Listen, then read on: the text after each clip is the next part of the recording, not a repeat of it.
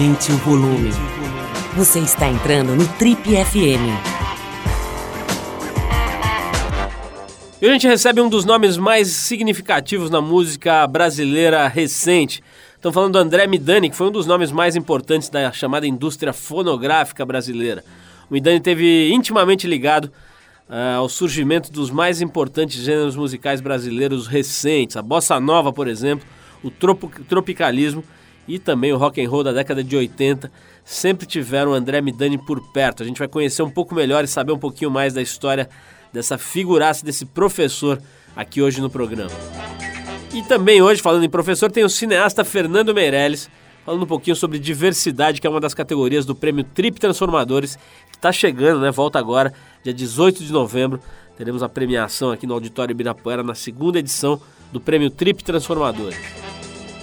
Para a gente começar o programa de hoje, a gente vai de Elvis Costello. No início da sua carreira, nos anos 70, ele foi imediatamente associado ao punk e à chamada New Wave.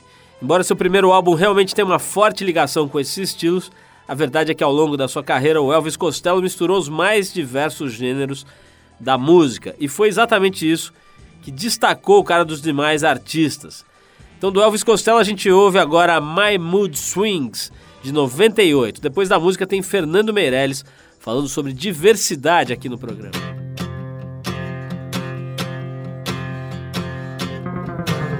She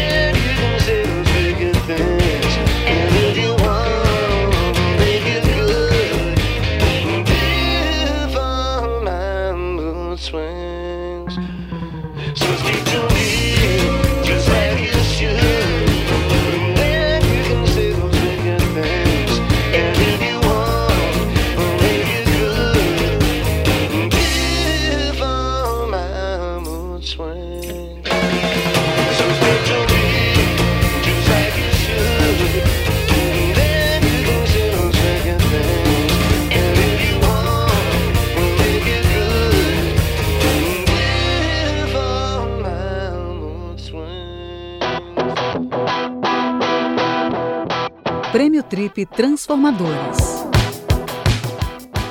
Estamos de volta, esse é o programa de rádio da revista Trip vale lembrar que já começaram os preparativos para o Prêmio Trip Transformadores de 2008, que tem o patrocínio do Boticário, que como a gente também acredita no verdadeiro poder da transformação. Para quem ainda não conhece o prêmio, vou te dar uma, uma, rápida explicação. Há algum tempo a Trip vem publicando edições com temas, né, que esses temas têm a intenção de incentivar o pensamento, a reflexão sobre coisas que realmente são fundamentais e que a gente vai deixando de lado ao longo do tempo por conta desse modelo maluco aí que a gente criou de consumo e de vida atribulada que todo mundo leva.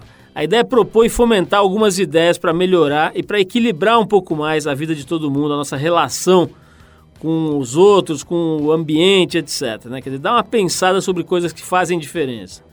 Depois de meses de pesquisas em fontes que vão desde a da filosofia budista até coisas que estão acontecendo aqui mesmo na cidade, passando pelas próprias experiências da revista ao longo de mais de 20 anos, a gente resolveu apontar 12 pontos, 12 tópicos, que além de essenciais para o equilíbrio, para nós pelo menos parecem cada vez mais deixados de lado, como eu falei agora há pouco, pela sociedade de consumo, de acumulação, essa correria maluca na qual a gente se enfiou. Então foram exatamente esses tópicos que deram origem às categorias do Prêmio Trip Transformadores. A ideia do prêmio é buscar na sociedade brasileira as pessoas mais interessantes, mais notáveis, que compartilham dessa nossa tese e que dedicam suas vidas para refletir e para praticar coisas legais em relacionadas a esses 12 temas. Com o prêmio Trip Transformador, a gente quer basicamente encontrar e revelar, mostrar para o mundo essas pessoas. Mostrar quem são, então, os brasileiros que trabalham para recriar e repensar o que é de fato desenvolvimento humano, transformando a realidade numa coisa mais palpável, mais razoável, mais equilibrada, mais feliz em última análise. Bom, espero que tenha dado para entender um pouco o princípio, o espírito desse prêmio. A partir de hoje, a cada programa a gente vai falar aqui sobre um desses tópicos. Hoje nós vamos falar sobre a categoria diversidade. Esse ano, essa categoria tem como foco valorizar as iniciativas que permitem ao brasileiro se reconhecer um pouco mais como cidadão multiétnico, multicultural e rico em diversidade criativa, ou seja, várias visões, várias leituras da noção de diversidade. Diversidade que, aliás, é uma palavra que poderia servir bem para resumir tudo que a gente faz e acredita aqui na Trip. Bom, a gente convidou para falar um pouco sobre esse tema o cineasta Fernando Meirelles, que ganhou o prêmio Trip Transformadores do ano passado nessa categoria. Vamos ouvir. Fala aí, Fernando. Então, brasileiro não é, não é negro, não é índio, não é asiático, não é europeu, não é norte-americano. A gente é realmente uma mistura de tudo isso.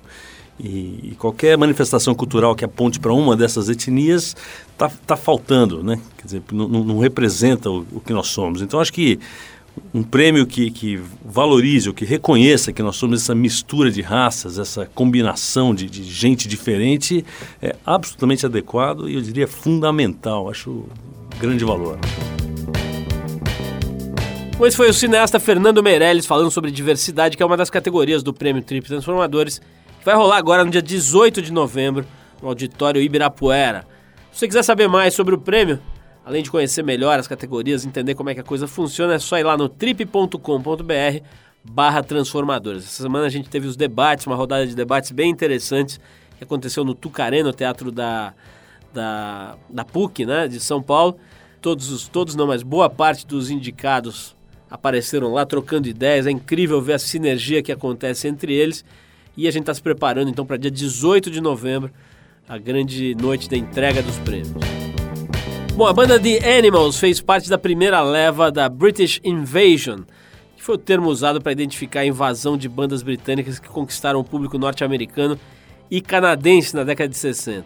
A gente separou deles um dos maiores hits, o cover que eles fizeram da canção Don't Let Me Be Misunderstood, de Nina Simone. Depois do Animals, a gente tem um dos nomes mais importantes da indústria fonográfica brasileira, André Midani, falando com a gente ao vivo aqui no Trio.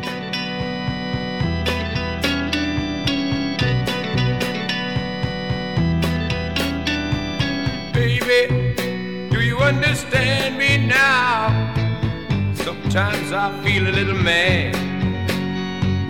Don't you know that no one alive can always be an angel? When things go wrong, I seem to be bad. But I'm just a soul whose intentions are good. Oh Lord, please don't let me be misunderstood.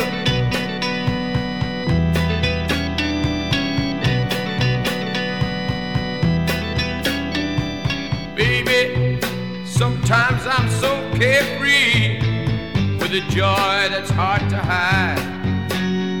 And sometimes it seems that all I have to do is worry, and then you're bound to see my other side. I'm just a soul whose intentions are good. Oh Lord, please don't let me be misunderstood. If I seem edgy, I want you to know that I never mean to take it out on. Life has its problems, and I get my share. And that's one thing I never mean to do, cause I love you. Oh, oh, oh, baby, don't you know I'm human? I have thoughts like any other one. Sometimes I find myself alone regretting some foolish thing, some little sinful thing I've done I'm just a soul whose intentions are good. Misunderstood. Yes, I'm just a soul whose intentions are good. Oh Lord, please don't let me be misunderstood.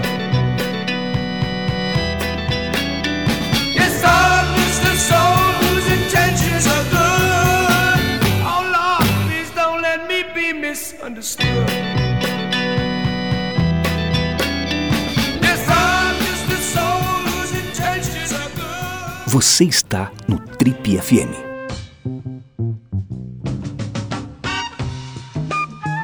Falar com propriedade sobre a história da música aqui no Brasil e não falar dele é impossível, já que ele atuou de perto no surgimento, na- no descobrimento de um monte de gente boa e de vários gêneros musicais nacionais aqui importantíssimos. Por mais improvável que possa parecer, ele nasceu em Damasco, na Síria, viveu na França dos 3 aos 23 anos e foi treinado pela mãe para ser um bom confeiteiro. Chegou ao Brasil no ano de 1955 e logo foi trabalhar na gravadora Odeon, onde acompanhou de perto a criação da bossa nova. Da Odeon ele migrou para Philips, que passaria a atuar como Fonogram e depois vir- viraria Polygram, e é a atual Universal, Universal Music. Na Fonogram ele teve participação importante na invasão tropicalista e trabalhou com praticamente todos os grandes artistas de então. Depois da Fonogram, foi convidado a montar a gravadora Warner aqui no Brasil em 76. Ale- Além de levar para Warner alguns artistas com quem ele já tinha trabalhado, foi também responsável na década de 80 pelo lançamento de algumas das mais importantes bandas do famoso cenário de rock and roll do Brasil, como Ira, Ultraje, Kid Abelha e também Titãs. Na década de 90 ele mudou para Nova York, onde trabalhou como presidente da Warner na América Latina e depois presidente da Warner Internacional. Em 2000 se tornou membro do conselho consultivo da gravadora. E de volta para o Brasil aqui, ele atuou em outros projetos, como a ONG Viva Rio e como comissário-geral do Ano do Brasil na França. Estamos falando de André Kalist Haidar Midani, que acaba de lançar o livro Música, Ídolos e Poder, do vinil ao download, pela editora Nova Fronteira, que é uma biografia do autor que funciona muito bem como um livro da história da música no Brasil, só que vista do outro lado do balcão, né? Como ele mesmo disse, tem muitos livros falando da história da música sob o ponto de vista do músico, do artista e até dos fãs ou dos jornalistas, mas não tem ou não tinha um livro escrito por alguém que estava do outro lado do balcão, selecionando, escutando, buscando talentos e gravando as músicas dos artistas brasileiros. André Midani, antes de mais nada, é um prazer te receber aqui. Você que já deve ter passado por milhares de estúdios, agora está no nosso estúdio aqui, que é um pouco acanhado. Não, mas vou te é dizer, mas é sofisticado, é bonitinho, tem um bom ambiente, tá limpo, tá tudo arrumadinho. André. Porque de vez em quando a gente chegar em estúdio, que Deus me livre. Agora, você estava conversando aqui antes da gente começar a gravação com a Cacau, e eu vi você falando uma coisa que eu achei interessantíssima. né? Ela estava te perguntando sobre uma série de coisas. Aliás, você deve estar respondendo sobre esses assuntos já. Eu, eu já te vi falando na televisão e tudo mais, mas ela te, te perguntou uma coisa sobre a cocaína e o rock and roll. E a sua resposta foi muito interessante. Você falou mais sobre rock and roll do que a cocaína, né? O que, que você acha dessa cena do rock and roll? Ela tá meio repetitiva, meio cansativa. Como é que é a tua visão disso? É, Bom, a minha visão, de uma maneira, vamos dizer, técnica. Um grupo de rock and roll é um teclado, um baixo, uma bateria, duas guitarras e um cantor. A, a harmonia do rock and roll se limita a três ou quatro ah, harmonias, né? Quando você tem essa formação durante cinquenta e tantos anos, a mesma, há de se perguntar se tudo isso não já não se esgotou. As pessoas se escondem muito para justificar essa permanência do rock and roll para o espírito eh, rebelde do rock and roll. Mas o espírito rebelde do rock and roll me parece que ele eh, desapareceu bastante, pelo menos pelo público, né? Você não vê mais rebeldia no público e então virou, eu creio, o rock and roll como uma expressão absolutamente normal, absolutamente convencional de música eh, feita por pessoas que querem ganhar sua vida de uma maneira honrosa. André, você teve essa função durante muitos anos e até hoje é um descobridor aí, fica olhando, prestando atenção nas músicas. Até recentemente aqui na Trip você deu a dica de um artista, o Cid, de um, de um artista novo, que você está sempre com a antena ligada. De onde vem essa tua capacidade de perceber as movimentações e tal? Porque, pô, tô vendo aqui, você foi treinado para ser confeiteiro. De repente você começa a, a trabalhar, acho que você foi treinado para fazer disco de pizza, disco de outra coisa, né? De massa. Como é que você foi parar nessa habilidade, desenvolveu essa habilidade aí? Fui pouco a pouco com o tempo, pouquinho a pouquinho. Não tenho uma grande história para dizer. O que eu tenho a dizer assim é que sempre me cerquei de pessoas extremamente talentuosas no mundo artístico. Então, tanto um Menescal, quanto um Liminha, quanto um Mazola, quanto o Santo Peninha Schmidt aqui de São Paulo. Sempre tive pessoas extremamente talentuosas no descobrir talentos. Um pouco, ou em geral, cabia a mim, uma vez talento descoberto, aprovar a contratação ou não. E aí eu trazia os elementos com os quais eu trabalhava quando eu via um artista na minha frente, que não eram elementos puramente musicais, porque o diretor artístico sabia disso, inclusive muito melhor do que eu. Mas você tem background de música, de como é que é a tua história Bom, com música? A história com música é uma grande paixão com a música e uma tentativa durante um certo tempo de ser um baterista, se não profissional, pelo menos amador. Então comecei a, a ter a paixão pela música e, sobretudo, pelo disco quando eu tinha uns 13 anos. Sempre pensei desde aquele dia que eu um dia ia trabalhar em disco. Consequentemente, eu fui me meter com músicas ah, e a paixão pela música nasceu ao mesmo tempo. Agora, esse olho para ah, ver ou prever que uma pessoa possa ser ah, de sucesso ou de importância, isso eu acho que a vida me ensinou. Eu fui, eu me apoiei muito da opinião de psicólogos, de analistas, porque tem coisas que eu, né, na música, em todas as artes, cinema, pintura, não sei o quê, você tem talentos que você não consegue entender por que eles têm grandes sucessos. E isso não é mais o mundo da música, é o mundo do imaginário, é o mundo do inconsciente, do subconsciente das pessoas, que identificam num artista, numa pessoa, num ídolo, quem vai o representar perante a sociedade. André, vou fazer uma pausa para ouvir um gênio da música aqui brasileira, tenho certeza que você concorda, que é o Tom Zé. O Tom Zé começou junto com o movimento tropicalista, com o Caetano, com o Gil, com a turma toda que você conheceu tão bem, Gal, com a Betânia, nas décadas de 70 e 80. Acabou sendo meio esquecido pela indústria fonográfica, pelas rádios, etc. E voltou na década de 90, resgatado pelo David Byrne. Você sabe toda essa história. E a gente resolveu rolar aqui um Tom Zé. É, depois você vai contar pra gente um pouco sobre ele, sobre a tua relação com ele, como é que você, enfim, vê o trabalho desse cara. Vamos tocar Chamega, do álbum Jogos de Armar de 2000. Vamos lá.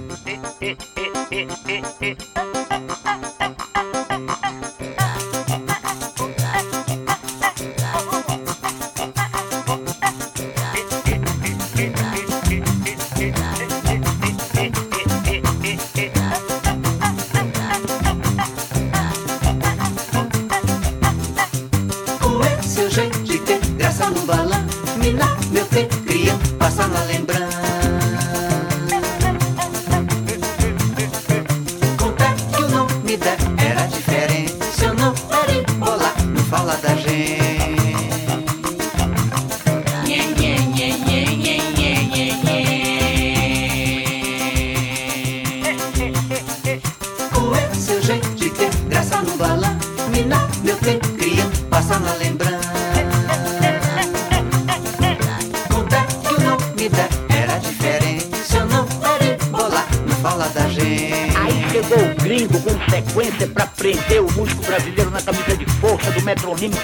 quatro rock, pop e bom.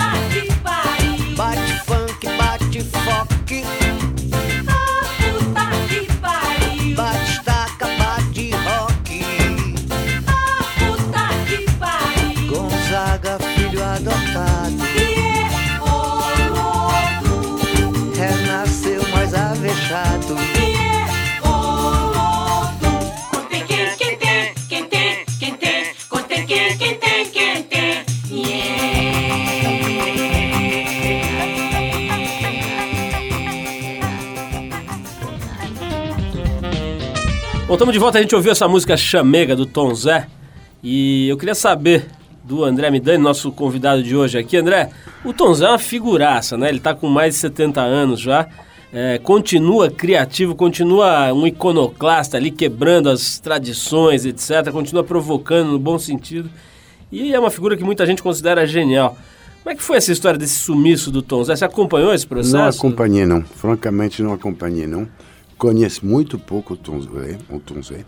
De fato, ele ah, não foi dos prediletos das, da indústria naquela época. Durante muito tempo se falou que o Caetano e o Gil teriam ah, desprezado, vamos dizer, o companheiro Tom Zé, o que eu sei que não é verdade.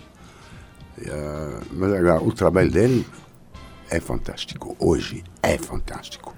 E se a vida quis que o sucesso levasse tanto tempo para chegar até ele, é que talvez a vida tivesse a percepção de que ele precisava de mais alguns anos para poder se distanciar ah, do que se chamava o tropicalismo daquela época ou encontrar dentro do tropicalismo outras formas de expressão que o Caetano Gil e o Mutante não tivessem abordado até aquele então, né?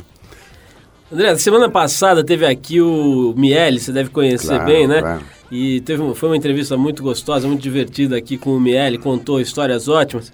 E uma das histórias que ele contou é que o Ronaldo Boscoli, na época, que eles eram moços e tal, eh, tinha o apelido de sabonete lever, porque segundo ele, segundo o Miele, nove em cada dez estrelas de cinema passavam Ronaldo Boscoli pelo corpo.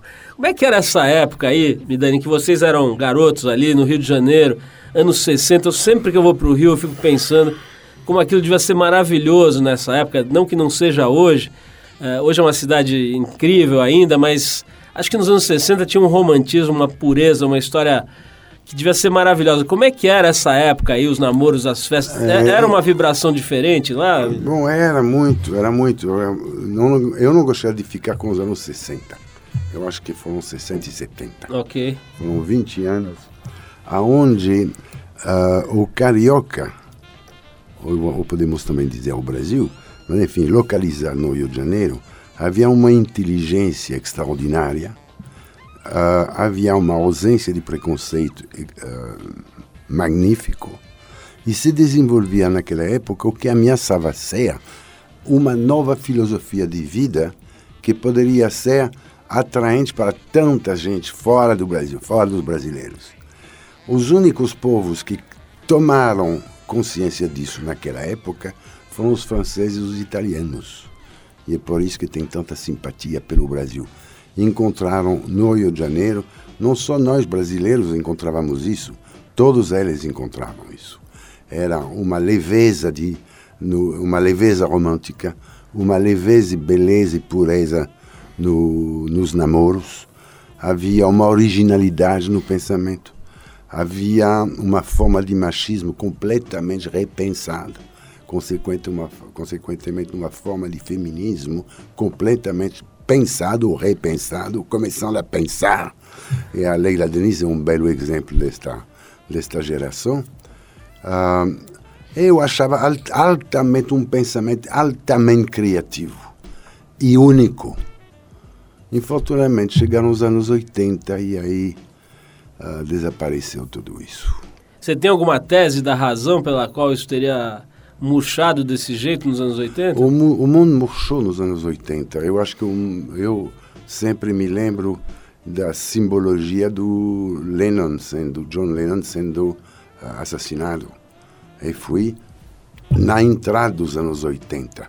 Na, na entrada dos anos 80 veio a mostrar que o mundo ia ser muito mais rude, muito mais tecnocrata, muito mais ah, muito sem sem paixão, sem compaixão, enfim, que os anos 80 era uma outra história que entrava. Agora, você falando isso, e você que já esteve ocupando cadeiras importantes no mundo corporativo, me lembro de ter ido te visitar lá em Nova York, ocupando uma, um- uma cadeira importante naquele grupo Time Warner gigante e tal.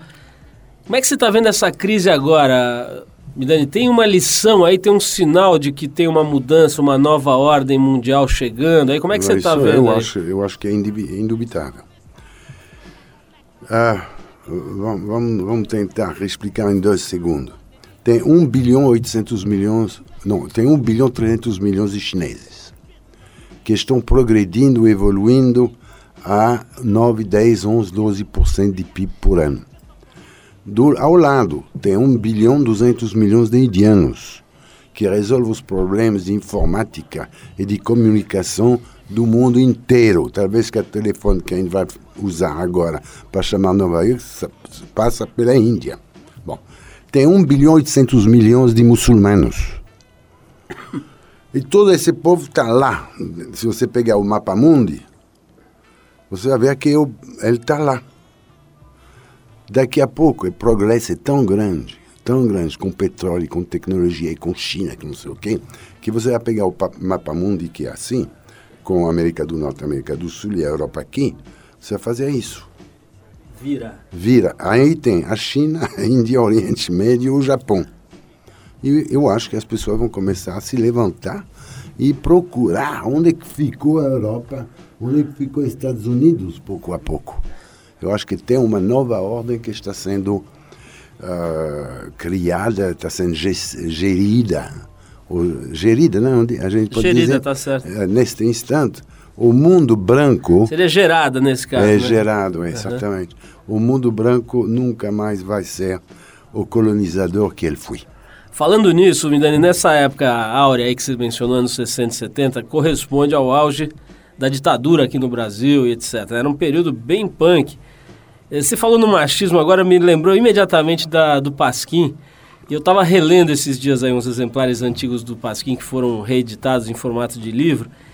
E, e aquelas coisas que fossem publicadas hoje, elas seriam extremamente politicamente incorretas, seriam, talvez eles fossem apedrejados nas ruas. Eu queria que você falasse um pouquinho daquele momento, né? Eu estou vendo aqui, eu não sabia dessa passagem, mas parece que uma certa altura o Glauber Rocha te acusou de ser agente da CIA no Brasil, você tinha muito contato no exterior e tal. Era uma época bem confusa, imagino, né? Eu acho que era uma época onde todos os atores do dos movimentos, tanto ah, militares quanto os intelectuais, tanto os, ah, do povo em geral, estava todo mundo numa confusão muito grande. Tinha levantado, vamos dizer, pela esquerda tradicionalista, tinha o problema do Estado e da, e da iniciativa privada, né? Que era um objeto de, de, de conversa sem parar. Você tinha a discussão da oligarquia, que ainda vinha do tempo da, da invasão portuguesa. Né? Por um lado, isso do lado esquerdo. Do lado direito, você tinha os militares que tinham um pânico absolutamente ah, incompreensível de, de, de uma ordem subvertida. Eh, eram os únicos que tinham armas. Para que meter medo de quê? Mas, enfim, estavam com ah, a revolução dos, dos tenentes aí, que, no governo do João Goulart, ah, ao detonar essa história, fez com que o exército tinha medo de que o país se transformasse em comunismo. O outro lado esquerdo tinha por vontade e vocação querer que o país fosse comunista, e aí no meio você tinha uma quantidade de criativo, elementos criativos e a população em geral. Ahm, o que, o que, na verdade, eu acho que esse, essa época perturbada foi uma das épocas mais ricas que a, cultura brasileira já teve. Você está mencionando o Pasquim, eu vou mencionar a Tropicália, eu vou mencionar o Chico Buarque, ou enfim, a Elis Regina, quem foi o Jorge Benjor, né? não vamos esquecer este monstro.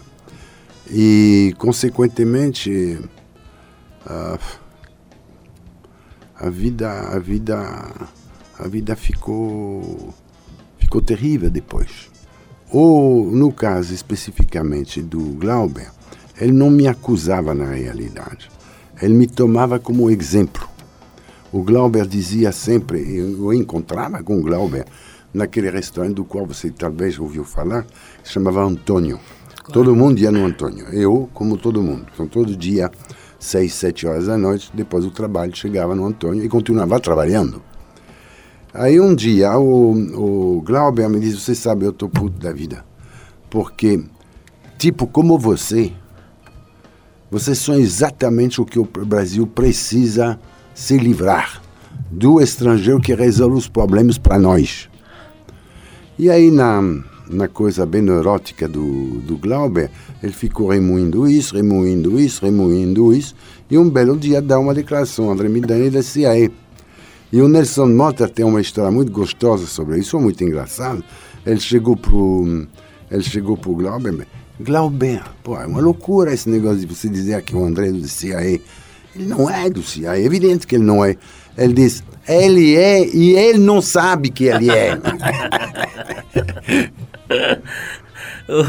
Ô, André, é, tem umas histórias ótimas aqui que a gente vai pensando do teu livro, mas eu tava, eu tava vendo aqui as fotos, né? É uma, uma diversidade impressionante. Acho que essa palavra se encaixa muito bem aí no teu trabalho, né? Você vê aqui gente que vai de Kid Abelha a Fito Paes, vai de é, Baby Consuelo a Luiz Miguel, quer dizer...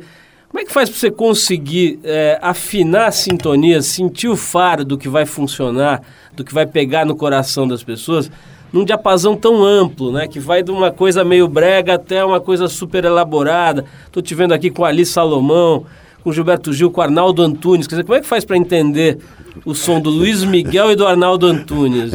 eu não tenho a menor ideia. eu não tenho como é que faz, eu não tenho a menor ideia. Eu só sei que se eu, a gente tem que confiar no seu taco. Se eu gostasse, em qualquer gênero de música que fosse, uh, era para era para eu dar, o, força ao meu taco.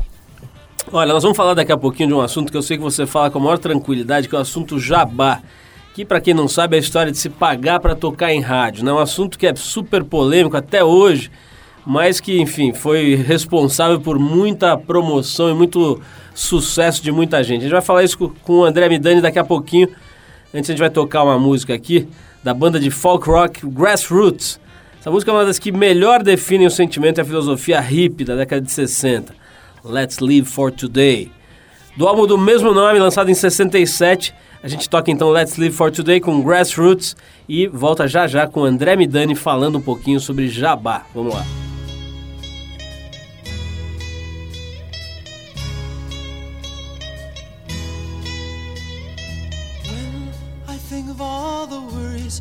People seem to find and how they're in a hurry to complicate their minds by chasing after money and dreams that can't come true. I'm glad that we are different, we've better things to do. May others plan their future, I'm busy loving you.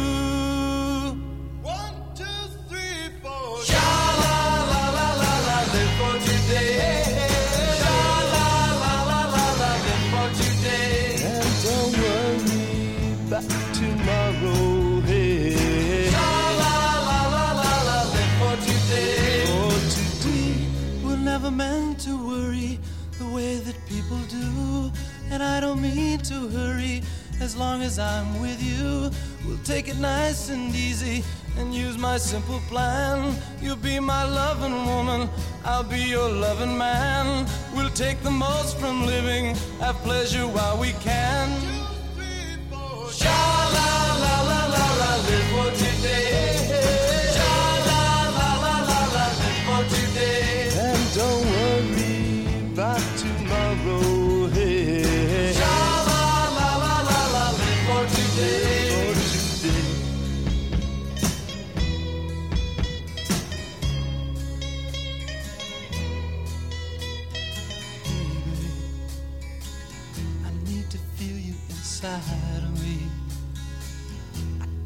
Feel you deep inside of me. Baby, please come close to me. I got to have you now, please. Please, please, please. Give me some love. Give me some love. To give me some love. To give me some love. Baby, give me some love. To give me some love.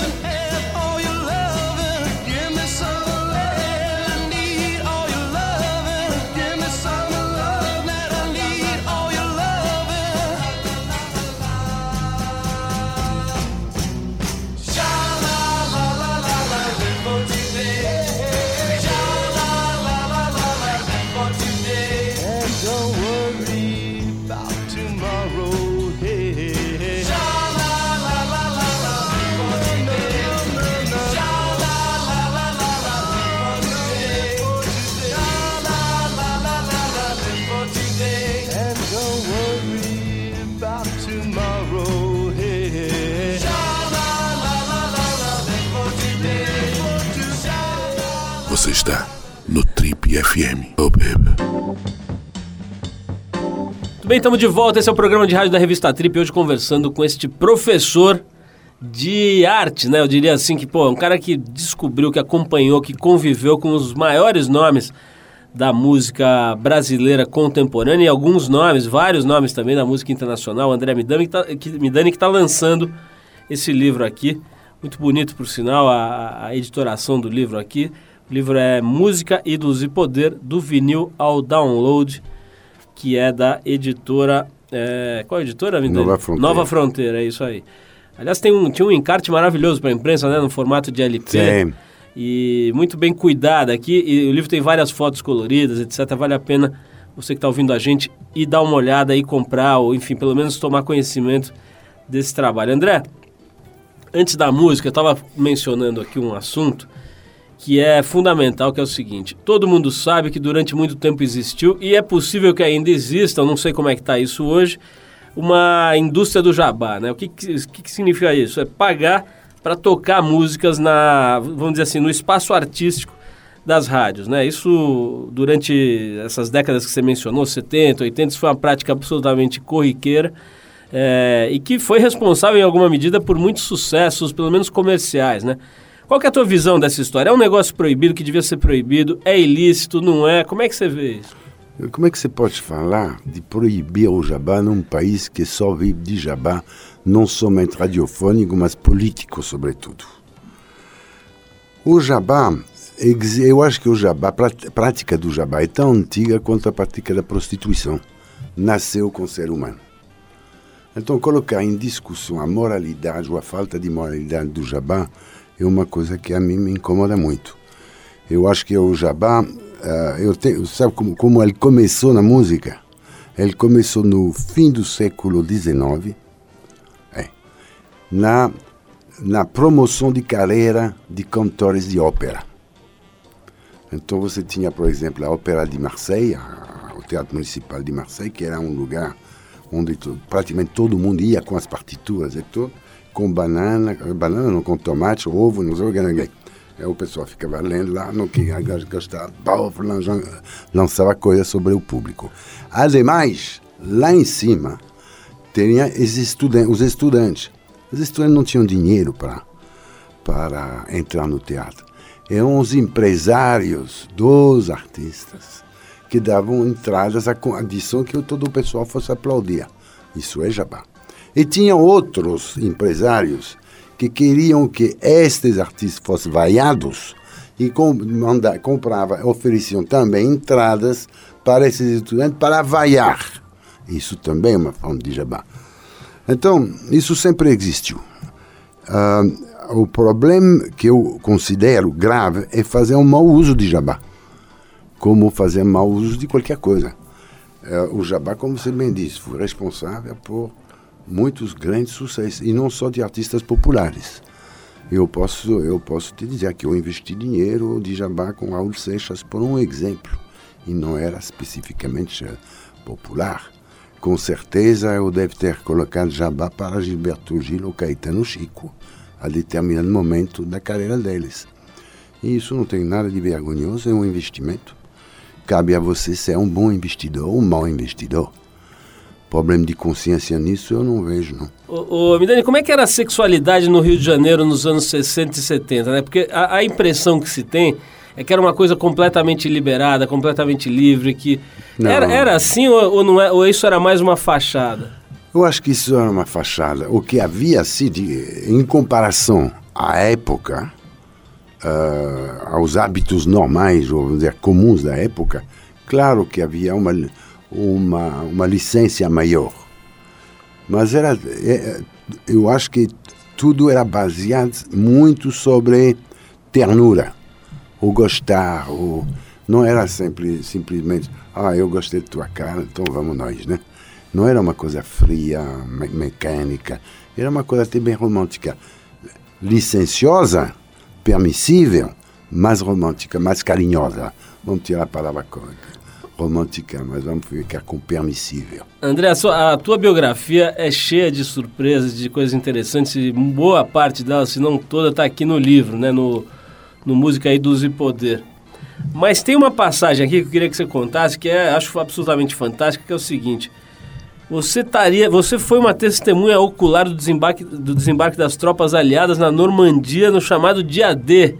Você estava lá nesse dia, você estava passeando na praia, o que, que você estava fazendo ali? Não, nessa época não passeia na praia, né? Ah, eu estava no colégio em Paris e quando, ah, quando veio a época das férias de Páscoa, naquela época o, o colegial, nos colégios a gente tinha 15 dias de férias para Páscoa. Eu fui ver a minha mãe, que morava em Cabourg, que é uma cidade que está dando sobre o mar da Normandia. Uma amiga dela recebeu um recado pela BBC de Londres, dentro de um programa diário que os ingleses mandavam para a França, ah, que o gato preto tinha caído do teto. Isso era um sinal que se mandava com um familiar de lá, mandava para cá dizendo que se interpretava como, olha, saem de Paris que vai ter algum problema. Então a gente não voltou, eu e meus dois amigos de infância, cuja mãe recebeu esse recado, fo- fomos para a Normandia e não voltamos para o resto do ano. Ficamos esperando lá que alguma coisa acontecesse, porque havia essa mensagem que ia acontecer alguma coisa. Aí, então passou o mês de abril, passou o mês de maio e não acontecia nada. Ah, quando começou o mês de junho, aí foi o dilúvio de bombas e dilúvios de, de, de caças, e de bombardeio e de, e de drama, né? De tal maneira que ah, começou o estudo tipo 10 horas da, da noite anterior e sem parar até as 4, 5 horas da manhã. Você não pode imaginar um inferno que era. 5 horas, talvez 5 e meia, sei lá. 5 horas, dia nascendo, silêncio, puf. Tem mais nada. 10 minutos, 20 minutos, 30 minutos, 40 minutos, talvez. Meu primo, que era muito indisciplinado, se eu posso dizer, eh, disse, vamos ver o que, tem na rua, o que, que aconteceu, como é que é. Quando saí na rua não tinha ninguém. Nem civis, claro, mas nem alemães, que tinha muitos alemães, nem. E não, a gente não morava muito longe da praia. Aí o Paulo me disse, "V- vamos lá ver um pouquinho. Aí andamos, nada, ninguém, absolutamente ninguém.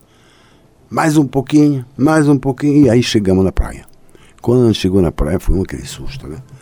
Foi de uma parte do horizonte até outra parte do horizonte, os navios americanos coladinhos assim, ah, à frente de um com a bundinha do outro, né? E dali, dessa coisa de horizonte toda cheia de, de navios, saíam embarcações, com, evidamente, com os coitados dos soldados que estavam lá dentro, né? Aí, visto de longe, é claro que a gente pensou que estávamos dentro do raio do desembarque. Mas a verdade foi que o desembarque parou a uns 7, 8 quilômetros da gente. Mas não é que para e fica assim, né? Você tem dias que eles, um, um dos exércitos avança, o outro recua, avança, recua. Então, ficamos nessa, nessa disputa durante três semanas. A gente achava que estávamos liberados um momento, aí os alemães voltavam e assim. Até que o dia, até que um dia os americanos chegaram, fizeram uma trégua e disseram, perguntaram aos alemães, vocês vão se render ou não vão se render? E os alemães disseram, não, não vamos nos render. Então, todos eles decidiram então de fazer uma trégua de algumas horas para que os civis que ainda estivessem lá dentro ah, fossem embora. Né?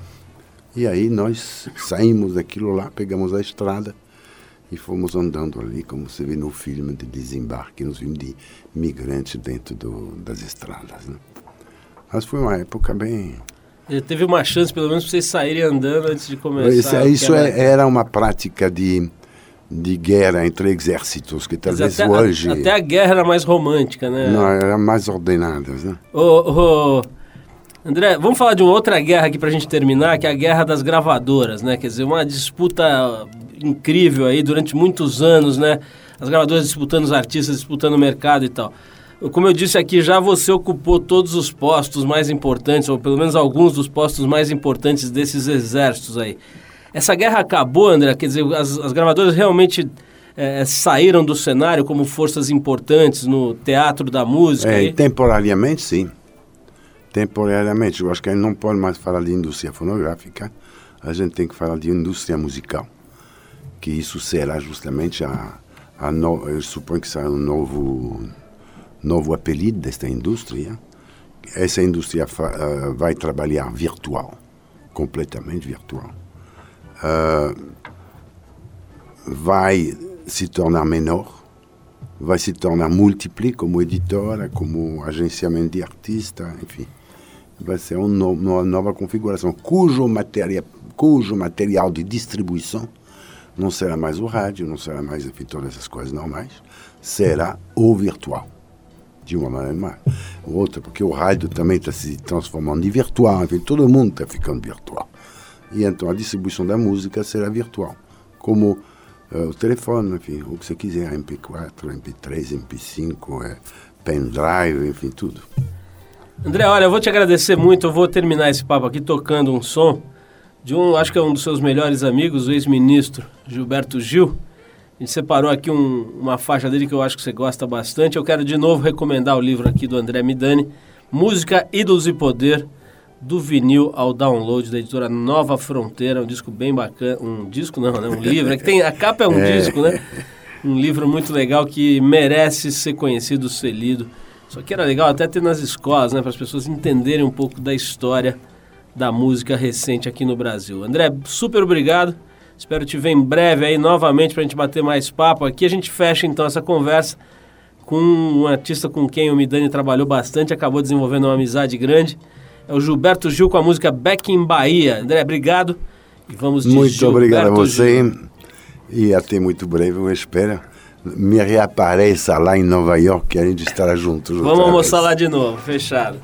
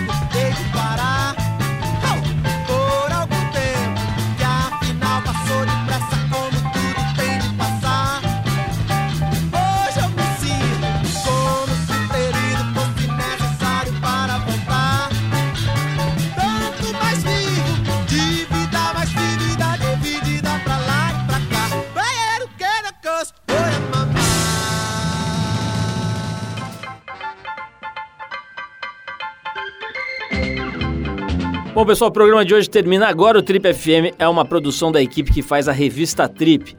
A apresentação é de Paulo Lima, participação excepcional de Arthur Veríssimo, coordenação de Endrigo Kiribras, produção e edição Alexandre Potashev, trabalhos técnicos Marco Pauliello. Para falar com a gente, é só escrever para radio@trip.com.br ou então, se você quiser entrar no nosso site, vai lá no tripfm.com.br. Lá, além de poder dar sugestões de músicas e de convidados, você vai encontrar um arquivo bem interessante com os nossos programas em diversas épocas aqui, os mais recentes, os mais antigos, para você ouvir ou para baixar no seu tocador de MP3. Na semana que vem a gente volta nesse mesmo horário com mais um Trip FM por aqui. Abração e até lá.